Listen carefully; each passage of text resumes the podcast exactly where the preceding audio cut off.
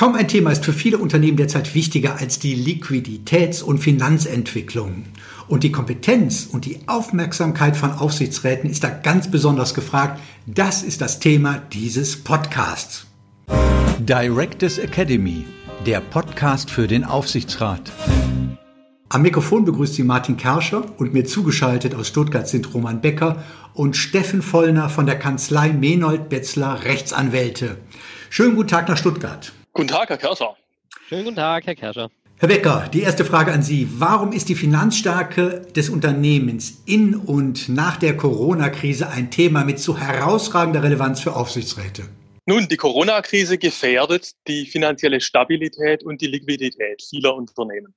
Die Umsätze gehen derzeit ja häufig stark zurück. Fürs erste Quartal sind die Zahlen schon bekannt. Im zweiten und dritten Quartal erwartet man aber noch heftigere Rückschläge.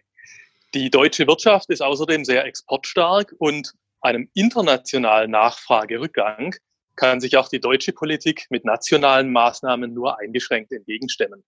In so einer Lage ist deshalb eine sichere Durchfinanzierung der Unternehmen, ich sage mal, wichtiger denn je. Denn eine wesentliche Ergebnisverschlechterung des Unternehmens kann dazu führen, dass die finanzierenden Banken Kredite kündigen können.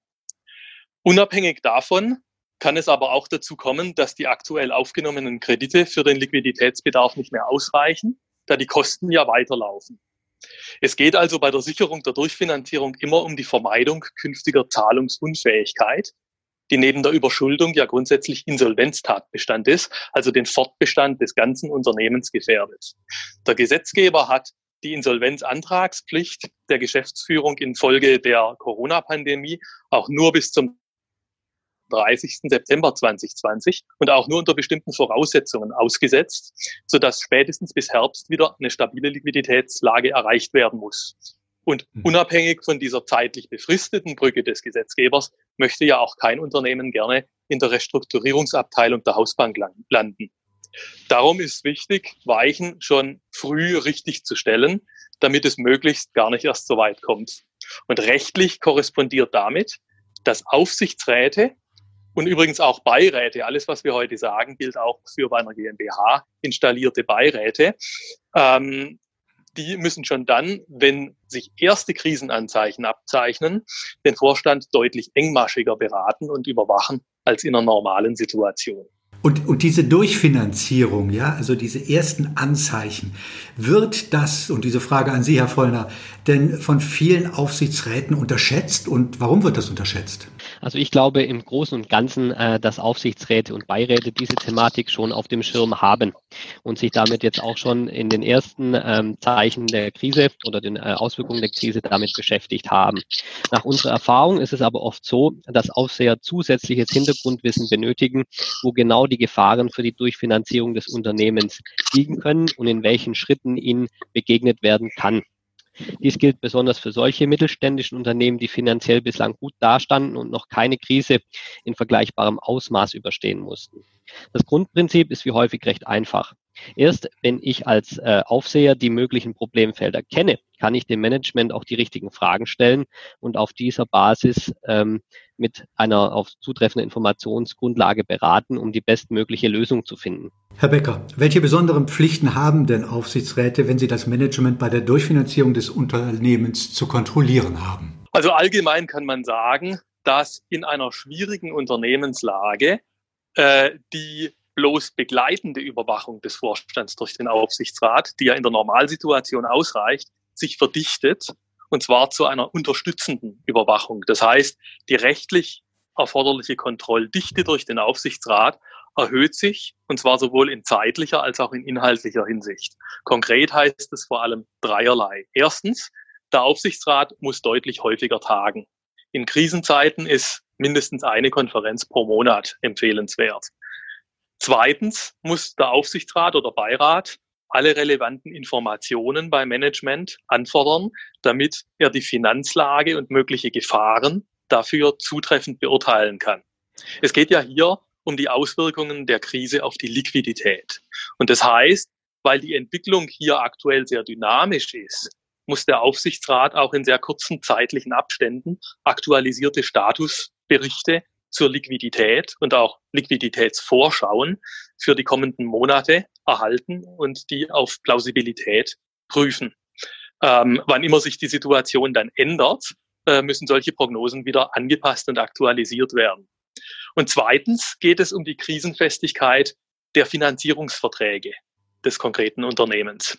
Häufig enthalten ja bestehende Darlehensverträge eine Verpflichtung, bestimmte Finanzkennzahlen einzuhalten. Wenn die verletzt sind, dann kann die Bank das Darlehen kündigen. Zusätzlich sind Kredite mit zu kurzen Laufzeiten aktuell besonders gefährlich, weil die Verhandlung von Anschlussfinanzierungen im momentan unsicheren wirtschaftlichen Umfeld immer schwieriger wird. Der Aufsichtsrat oder Beirat muss deshalb den Überblick behalten, einerseits über die Laufzeit der bestehenden Finanzierungen, zweitens über die Entwicklung der mit den Banken vereinbarten Finanzkennzahlen und drittens über etwaige drohende Kündigungsgründe für die bestehende Finanzierung. Und wenn sich nur in einem dieser Bereiche hier Risiken zeigen, dann muss der Aufsichtsrat darauf hinwirken, dass die Geschäftsleitung möglichst früh alle Schritte einleitet, damit das Unternehmen möglichst sicher und mit ausreichendem Liquiditätspuffer durchfinanziert, um sicher durch die Krise zu kommen. Der Aufsichtsrat muss erforderliche Schritte, also zum Beispiel dann die Verhandlung von Vertragsanpassungen mit den Bestandsbanken oder auch den Abschluss neuer Finanzierungsverträge und dabei bestehende Optionen detaillierter mit dem Vorstand diskutieren als in einer wirtschaftlichen Normalsituation. Und er muss bei Bedarf auch externe Experten hinzuziehen. Wenn dagegen ein Aufsichtsratsmitglied persönlich Spezialkenntnisse im Finanzbereich hat, dann muss er die in einer Krisensituation auch einbringen, selbst wenn das für ihn persönlich mit einem höheren Zeitaufwand verbunden ist. Sie hatten ja jetzt die verschiedenen Stufen der Überwachung und Kontrolle durch die Aufsichtsräte genannt. Äh, Herr Vollner, an Sie die Frage, welche darüber hinausgehenden Formen der Kontrolle durch die Aufsichtsräte gibt es denn bei diesem Thema? Ja, also im Prinzip geht es dann darum, wie kann der Aufsichtsrat ja seinen Aufgaben in der Krise gerecht werden. Ja, und äh, um die vom Herrn Becker bereits geschilderte Unterstützung, unterstützende Überwachung in der Krise umzusetzen, haben Aufsichtsräte verschiedene Möglichkeiten. Zunächst stehen ihnen ja weitreichende Informations- und Prüfungsrechte zu. Wenn Management und Aufsichtsrat äh, wie in der Regel äh, vertrauensvoll zusammenarbeiten, ist es selbstverständlich, dass der Aufsichtsrat die benötigten Informationen auch immer unaufgefordert vom Vorstand bekommt, um sich sein Urteil zu bilden. Ist es in Einzelfällen nicht gegeben ähm, oder ja, sperrt sich der Vorstand, dann muss der Aufsichtsrat die Informationen notfalls aber auch einfordern, um seinen Aufgaben gerecht werden zu können. Ein weiterer wichtiger Aspekt ist die Festlegung von Zustimmungsvorbehalten für die Geschäftsführung zu bestimmten Geschäften. Ähm, der Abschluss oder die Verlängerung von Kreditverträgen beispielsweise oder die Bestellung von Sicherheiten sind häufig ähm, Geschäfte, die von der Zustimmung des Aufsichtsrats oder Beirats abhängen. Ja. Falls die Satzung oder die Geschäftsordnung für die Geschäftsführung für solche ähm, Geschäfte bislang keine Zustimmungsvorbehalte vorsehen, kann der Aufsichtsrat in einer Krise auch ad hoc verlangen, dass ihm der Vorstand bestimmte Maßnahmen zur Zustimmung vorlegt. Hiervon sollte der Aufsichtsrat in der aktuellen Krise vor allem dann Gebrauch machen, wenn Vereinbarungen mit Banken getroffen oder zusätzliche Kredite aufgenommen werden müssen, die den Fortbestand des Unternehmens insgesamt sichern sollen. Das schärfste Schwert schließlich des Aufsichtsrats ist seine Personalkompetenz. Aufsichtsorgane müssen in der Krise prüfen, ob das Management über die erforderlichen Kenntnisse und Erfahrungen zur Krisenbewältigung verfügt. Ist dies nicht der Fall, sollte der Aufsichtsrat ein zusätzliches Vorstandsmitglied mit Sanierungserfahrung bestellen. Ungeeignete Manager müssen notfalls auch abberufen werden. Aber Herr Vollner, Hand aufs Herz, mehr Zustimmungsvorbehalte, mehr Kontrolle, mehr Beratung. Sind da Aufsichtsräte nicht irgendwann einfach auch überfordert? Ähm, das glaube ich nicht. Aufsichtsräte haben sich in den vergangenen Jahren zunehmend professionalisiert, sodass in ihnen häufig auch Mitglieder mit einem Bankhintergrund, Sanierungserfahrung und auch finanzwirtschaftlichen Kenntnissen vertreten sind. Um die Überwachungstätigkeit in der Krise effizient zu gestalten, ist es außerdem empfehlenswert, dass Aufsichtsräte ihre Arbeit verstärkt in Ausschüssen organisieren. Außerdem kann sich der Aufsichtsrat natürlich immer durch externe Spezialisten unterstützen lassen. In einer ersten Phase einer Liquiditätskrise ist es ja so, dass Unternehmen äh, gegebenenfalls Kredite nicht mehr bedienen können. Die Kreditverträge können dann von den Banken gekündigt werden. Wie können denn Aufsichtsräte das verhindern oder wie können sie rechtzeitig einschreiten, um das Schlimmste zu verhindern, Herr Becker? Ich würde es gerne etwas präzisieren, ähm, denn die Unfähigkeit, Kredite zu bedienen, die Sie ansprachen, also die Zahlungsunfähigkeit letztlich, das ist meist eben nicht die erste, sondern eine sehr späte Phase einer Krise. Und die fällt bildlich gesprochen nicht vom Himmel. Deshalb ist es, wie gesagt, entscheidend, dass der Aufsichtsrat sich von der Geschäftsleitung sehr engmaschig über den Liquiditätsforecast, Finanzkennzahlen und auch die vertraglichen Grundlagen und Laufzeiten der bestehenden Finanzierungen berichten lässt. Unsere Erfahrung zeigt dabei, dass ein Aufsichtsrat eigentlich immer gut beraten ist, darauf hinzuwirken, dass die Geschäftsführung mit den finanzierenden Banken bereits sehr frühzeitig in Gespräche tritt, nämlich noch lange bevor es wirklich zu einem Kündigungsgrund oder zu einer Finanzierungslücke kommt. Denn auch die Banken brauchen, und es gilt ganz besonders in der aktuellen Corona-Krise, erhebliche Zeit, um neue Finanzierungsanträge intern zu prüfen und um eine Gremienentscheidung herbeizuführen. Und das gilt ganz unabhängig davon, ob neue Kredite aufgenommen werden müssen oder ob es nur um eine Stundung von einer Rückzahlungsrate oder um Verhandlungen über die Aussetzung von vertraglichen Finanzkennzahlen geht. Also ich möchte Aufsichtsräten und Beiräten wirklich dringend ans Herz legen, gegenüber dem Vorstand auf eine möglichst frühzeitige und proaktive Bankenkommunikation und auch einen frühzeitigen Beginn von Verhandlungen über erforderliche Vertragsanpassungen oder neue Kredite hinzuwirken. Das ist ein ganz entscheidender Punkt, ähm, den man in der Praxis häufig beobachtet ähm, dass es hier hapert. Denn je später man mit solchen Prozessen beginnt, desto weniger Zeit bleibt dem Unternehmen. Und weniger Zeit heißt insbesondere in wirtschaftlich schwierigem Umfeld auch eine deutlich schlechtere Verhandlungsposition. Aber Herr Becker, diese Nachfrage, wenn sich Aufsichtsräte schon sehr frühzeitig auch in die Gespräche mit den Banken einschalten bzw. sich daran beteiligen sollten, dann ist das ja schon hart am Rande der operativen Tätigkeit, die eigentlich dem Vorstand vorbehalten ist. Ähm, welche Optionen gibt es denn dann konkret in den Verhandlungen mit den Banken? Wie können denn Aufsichtsräte das konkret mitgestalten? Also in der Tat werden Aufsichtsräte sich in ganzer aller Regel nicht in die Gespräche mit den Banken selbst einmischen. Das ist originäre Vorstands- oder Geschäftsführungstätigkeit. Sie werden nur den Vorstand hier unterstützend beraten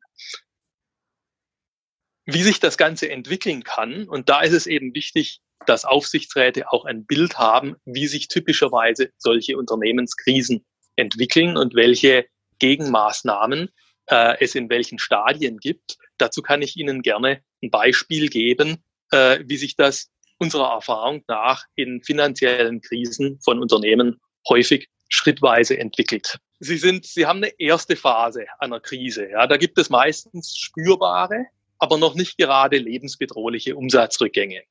Häufig im Moment auch bei Unternehmen. Äh, es wird aber in diesem Stadium meist schon absehbar, dass das Unternehmen im Kreditvertrag vereinbarte Finanzkennzahlen in der Zukunft irgendwann nicht mehr einhalten können wird. Zum Beispiel eine Obergrenze für den Verschuldungsgrad.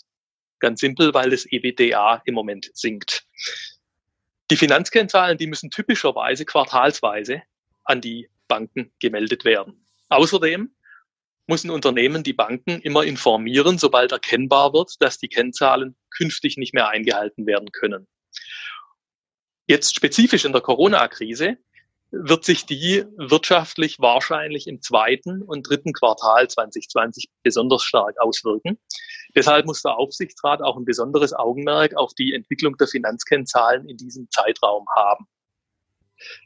Was man dann weiter tun kann, hängt im Einzelfall von der konkreten Ausgestaltung des Kreditengagements ab. Bei manchen Kreditverträgen kann eine Verletzung einer Finanzkennzahl durch die Zuführung von Eigenkapital geheilt werden, typischerweise durch die Gesellschafter. Wenn es aber so ein Recht im Kreditvertrag nicht gibt oder wenn bei den Gesellschaftern keine Finanzmittel verfügbar sind, dann muss die Geschäftsführung die Bank um einen Verzicht auf die Einhaltung der Kennzahl bitten. Man nennt es auf Neudeutsch auch Waiver Request. Und wenn die Überlebens- und Kapitaldienstfähigkeit des Unternehmens auf Basis der Corona-bedingt angepassten Planung nicht gefährdet ist, sind Banken aktuell meist bereit, für einen überschaubaren Zeitraum auf die Einhaltung der Kennzahlen zu verzichten. Aber auch hier gilt wieder eine frühzeitige und proaktive Information der Banken ist ganz besonders wichtig, auch weil das vertrauensbildend wirkt. Häufig verlangen die Banken für so einen Verzicht auch eine Gegenleistung, die es dann zu verhandeln gilt. Wenn es dann zu einer zweiten Krisenphase kommt und die Umsatzrückgänge so stark werden, dass die Kreditmittel den Liquiditätsbedarf nicht mehr decken, dann besteht bei Ratentilgungskrediten die Möglichkeit, eine Tilgungsaussetzung zu beantragen. Das verschafft dem Unternehmen dann temporär mehr Liquidität. Dazu muss die Geschäftsleitung mit den finanzierenden Banken einen bestimmten Zeitraum verhandeln, für den die Tilgungsaussetzung gilt. Für Aufsichtsräte ist es wichtig zu wissen, dass sich Banken mit einer solchen bloßen Tilgungsaussetzung häufig leichter tun, als in einer Krisensituation zusätzliche Darlehen zu gewähren. Weil bei einer Tilgungsaussetzung müssen die Banken keine neuen Kreditmittel ausreichen und deshalb auch kein Eigenkapital unterlegen. Aufsichtsräte sollten sich von dem Vorstand aber in so einer Situation immer plausibilisieren lassen, wie solche ausgesetzten Tilgungen später dann wieder aufgeholt werden sollen. Denn Banken verlangen in der Regel, dass die Tilgungen während der vertraglich vereinbarten Laufzeit nachgeholt werden. Wenn es zu einem dritten Schritt äh, in der Krise äh, in der Situation äh, führt, dass zusätzliches Kreditvolumen erforderlich ist, dann werden Zusatzkredite normalerweise, was auch sinnvoll ist, zunächst bei den Bestandsbanken beantragt. Nur wenn es hier im Einzelfall Schwierigkeiten gibt oder wenn man die Verhandlungsposition insbesondere bei großen Kreditengagements äh, von vornherein verbessern will, kann es sich auch anbieten, auch neue Banken parallel anzusprechen. Die Hausbanken aber, die kennen das Unternehmen ja schon äh, und das beschleunigt und vereinfacht den Prozess ganz erheblich. Und in dieser dritten Eskalationsstufe ist Zeit meist ein ganz entscheidender Parameter. Eine Finanzierung über neue Banken ist in der aktuellen Lage demgegenüber nur schwerer zu bekommen, weil Banken sind im Moment stark mit ihrer laufenden Kreditengagements beschäftigt. Und die Kreditvergabe an einen Neukunden, den sie noch nicht kennen, ist angesichts der vielen aktuellen Unsicherheiten für die wirtschaftliche Entwicklung meist schwierig. Deshalb sind auch die neuen Corona-Hilfsprogramme der KfW, insbesondere der KfW-Unternehmerkredit so wichtig, denn da nimmt die KfW den Hausbanken das Kreditausfallrisiko in Höhe von bis zu 90 Prozent ab. Das erleichtert den Banken die Vergabe zusätzlicher Kredite, weil sie weniger Eigenkapital unterlegen müssen. Für die zeitliche Planung ist es aber für die Aufsichtsräte wichtig, nie zu vergessen, dass auch bei solchen Hilfsprogrammen die Banken weiterhin eine eigene interne Kreditprüfung durchführen müssen, weil sie ja mindestens zehn Prozent des Kreditrisikos äh, selbst tragen.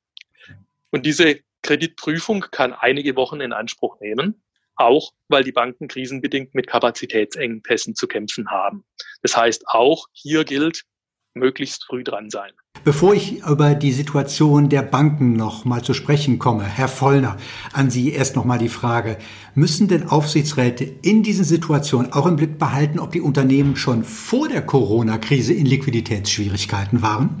Ja, auf jeden Fall. Also das ist in zweierlei Hinsicht von ähm, Bedeutung. Zum einen können die staatlichen Förderkredite nur von Unternehmen in Anspruch genommen werden, die bedingt durch die Corona-Krise Finanzierungsprobleme bekommen haben und bei denen es sich zum 31. Dezember 2019 gerade nicht um ein sogenanntes Unternehmen in Schwierigkeiten handelte. Der Begriff des Unternehmens in Schwierigkeiten ist EU-rechtlich vorgegeben und laut den entsprechenden EU-Regularien darf das Unternehmen keine so hohen Verluste erlitten haben, dass die Hälfte des Stammkapitals aufgezehrt wurde. Außerdem darf auch kein Insolvenzgrund vorgelegen, vorgelegen haben. Ähm, größere Unternehmen, die keine kleinen oder mittleren Unternehmen sind, dürfen in den letzten beiden Jahren außerdem bestimmte Schwellenwerte zum Verschuldungsgrad und zum Zinsdeckungsgrad nicht verletzt haben. Außerdem verlangt die KfW, dass das Unternehmen geordnete wirtschaftliche Verhältnisse aufwies.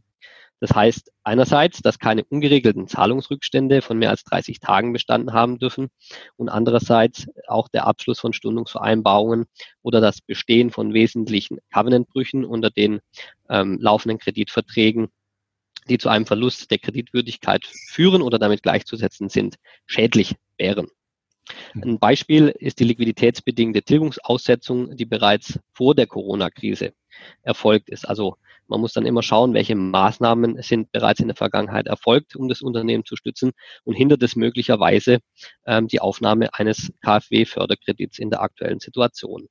Zum anderen ähm, ist das Thema Unternehmen in Schwierigkeiten vor dem Hintergrund der neuen Gesetzgebung wichtig, die Herr Becker bereits angesprochen hatte. Der deutsche Gesetzgeber hat ja mit diesem sogenannten COFINS AG, also das Gesetz zur Aussetzung der Insolvenzantragspflicht, die Pflicht zur Stellung eines Insolvenzantrags vorerst bis 30. September 2020 ausgesetzt. Damit möchte der Gesetzgeber grundsätzlich aber nur gesunde Unternehmen schützen, die nur durch die Corona-Krise in Schwierigkeiten geraten sind. Ähm, sogenannte Zombie-Unternehmen, äh, die bereits vorher nicht überlebensfähig waren, möchte der Gesetzgeber auch jetzt nicht schützen. Das bedeutet, ähm, wenn ein Unternehmen zum 31. Dezember 2019, also rückwirkend betrachtet, nicht zahlungsunfähig war, kommt es grundsätzlich in den Genuss dieses Aussetzungsprivilegs. So, falls die äh, Insolvenzreife, die jetzt im Moment eingetreten ist, aber nachweislich nicht auf den Folgen der Corona-Pandemie beruht oder es keine Aussichten gibt, dass eine im Moment bestehende Zahlungsunfähigkeit in der Zukunft wieder beseitigt werden kann, gilt dieses Aussetzungsprivileg nicht. Für den Fortbestand des Unternehmens ist es daher entscheidend, ob dieses Aussetzungsprivileg gilt. Und auch der Aufsichtsrat muss sich mit diesem Thema daher besonders auseinandersetzen. Herr Becker hat ja vorhin nun schon einige Gründe genannt, die äh, die Situation der Banken betrafen. Ähm, Herr Vollner, was müssen denn Aufsichtsräte darüber hinaus noch wissen, in welcher Situation sich die Banken in der gegenwärtigen Krise befinden? Ja, die Situation der Banken spielt natürlich im Moment eine große Rolle für den benötigten Abstimmungsprozess zwischen dem Vorstand und den Banken. Wie Herr Becker ja bereits erwähnt hat, macht es Sinn, die Banken besonders frühzeitig ähm, in Problemfällen anzusprechen, um auf eine Lösung hinzuwirken. Denn die Banken sind gerade mit vielen ähm, Themen konfrontiert, was die laufenden Kreditengagements betrifft. Ähm, das ist einerseits ein Kapazitätsthema, andererseits besteht nach wie vor ein aufsichtsrechtliches und allgemeinrechtliches Thema bei Banken, dass diese Unternehmen in finanziellen Schwierigkeiten nicht ohne weiteres zusätzliche Kreditmittel zur Verfügung stellen dürfen, bei denen die Bank auch nur teilweise ein eigenes Risiko eingeht. Also auch bei den KfW-Krediten sind die Banken nicht völlig aus eigenem Risiko raus und müssen deshalb ähm, im eigenen Interesse bestimmte Dinge prüfen. Denn wenn es infolge ähm, der Corona-Krise jetzt trotzdem zu einer Insolvenz kommt ähm, und der Kunde trotz eines neuen gewährten Kredits in die Insolvenz gerät, können sich die Bank oder ihre Mitarbeiter an einer sogenannten Insolvenzverschleppung beteiligt haben. Das führt zu besonders unerfreulichen Konsequenzen, die die Banken für sich und ihre Mitarbeiter natürlich vermeiden wollen. Um den Kreditgebern zu helfen, regelt das Cofins AG aber zusätzlich, dass solche Kreditgeber oder die Banken ähm, zu einer Insolvenzverschleppung nicht beitragen, wenn das zu finanzierende Unternehmen von der gesetzlichen Insolvenzaussetzung profitiert. Die Banken werden daher zur Vermeidung eigener Risiken auch immer prüfen, ob dieses Aussetzungsprivileg für ihren Kunden gilt. Das kostet natürlich Zeit.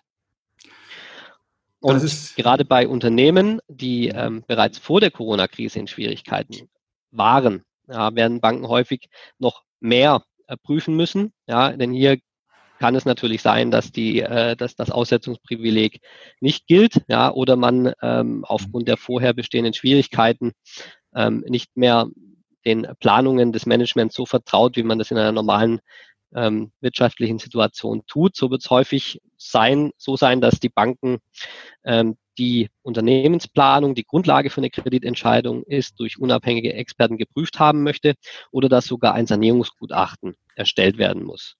Vergleichbare Maßstäbe gelten auch für Stundungen, Tilgungsaussetzungen, Tilgungsstreckungen oder auch geduldete Kreditüberziehungen. Ja, in der Zwischenzeit, bis diese ganzen Unterlagen und Prüfungen vorgenommen wurden, kann eine Bank auch mit einem Stillhalten oder kurzfristigen Überbrückungskrediten helfen, die in der Regel bis zu drei Monaten gewährt werden können. Das ist ja eine ganze Menge, was der Aufsichtsräte alles im Blick behalten müssen. Herr Becker, ähm, wer kann denn Aufsichtsräte in dieser Situation mit Expertise unterstützen? Ja, das sind sowohl betriebswirtschaftliche als auch rechtliche Berater. Also aufgrund der Komplexität der Materie verbunden mit dem Umstand, dass das Ganze ja eine sehr hohe Relevanz für die betroffenen Unternehmen hat, sollten sich jedenfalls die Unternehmen von externen Experten beraten lassen, wenn es um die Beantragung von Verzichtserklärungen der Banken geht, wenn es um die Anpassung bestehender Kreditverträge geht oder auch um die Aufnahme neuer Kredite, zum Beispiel unter den genannten staatlichen Corona-Hilfsprogrammen und deren, das ist auch ein wichtiger Punkt, deren ähm, äh, richtige Einbettung in das bestehende Finanzierungskonzept. Was den Aufsichtsrat angeht, wenn im Aufsichtsrat kein Mitglied mit aus, ausreichenden eigenen Kenntnissen im Finanzierungsbereich vorhanden ist, und sich das Gremium nicht ausreichend sicher bei der Entscheidungsfindung fühlt, sollte man sich durch externen Expertenrat unterstützen lassen. Es geht ja hier häufig um Entscheidungen, die ausschlaggebend für die Überlebensfähigkeit des ganzen Unternehmens sind. Die Sicherung der Unternehmensfinanzierung in der Corona-Krise wird für Aufsichtsräte eine große Herausforderung sein, weil sich der Markt sehr dynamisch entwickelt und es viele ungeklärte Rechtsfragen gibt. Ein Teil dieser Rechtsfragen konnten wir heute im Podcast von Directors Academy beantworten und das taten Roman Becker und Steffen Vollner von der Kanzlei Menold Betzler Rechtsanwälte. Vielen Dank nach Stuttgart. Vielen Dank, Herr Kaiser. Danke auch Ihnen und Ihren Zuhörern. Directors Academy, der Podcast für den Aufsichtsrat.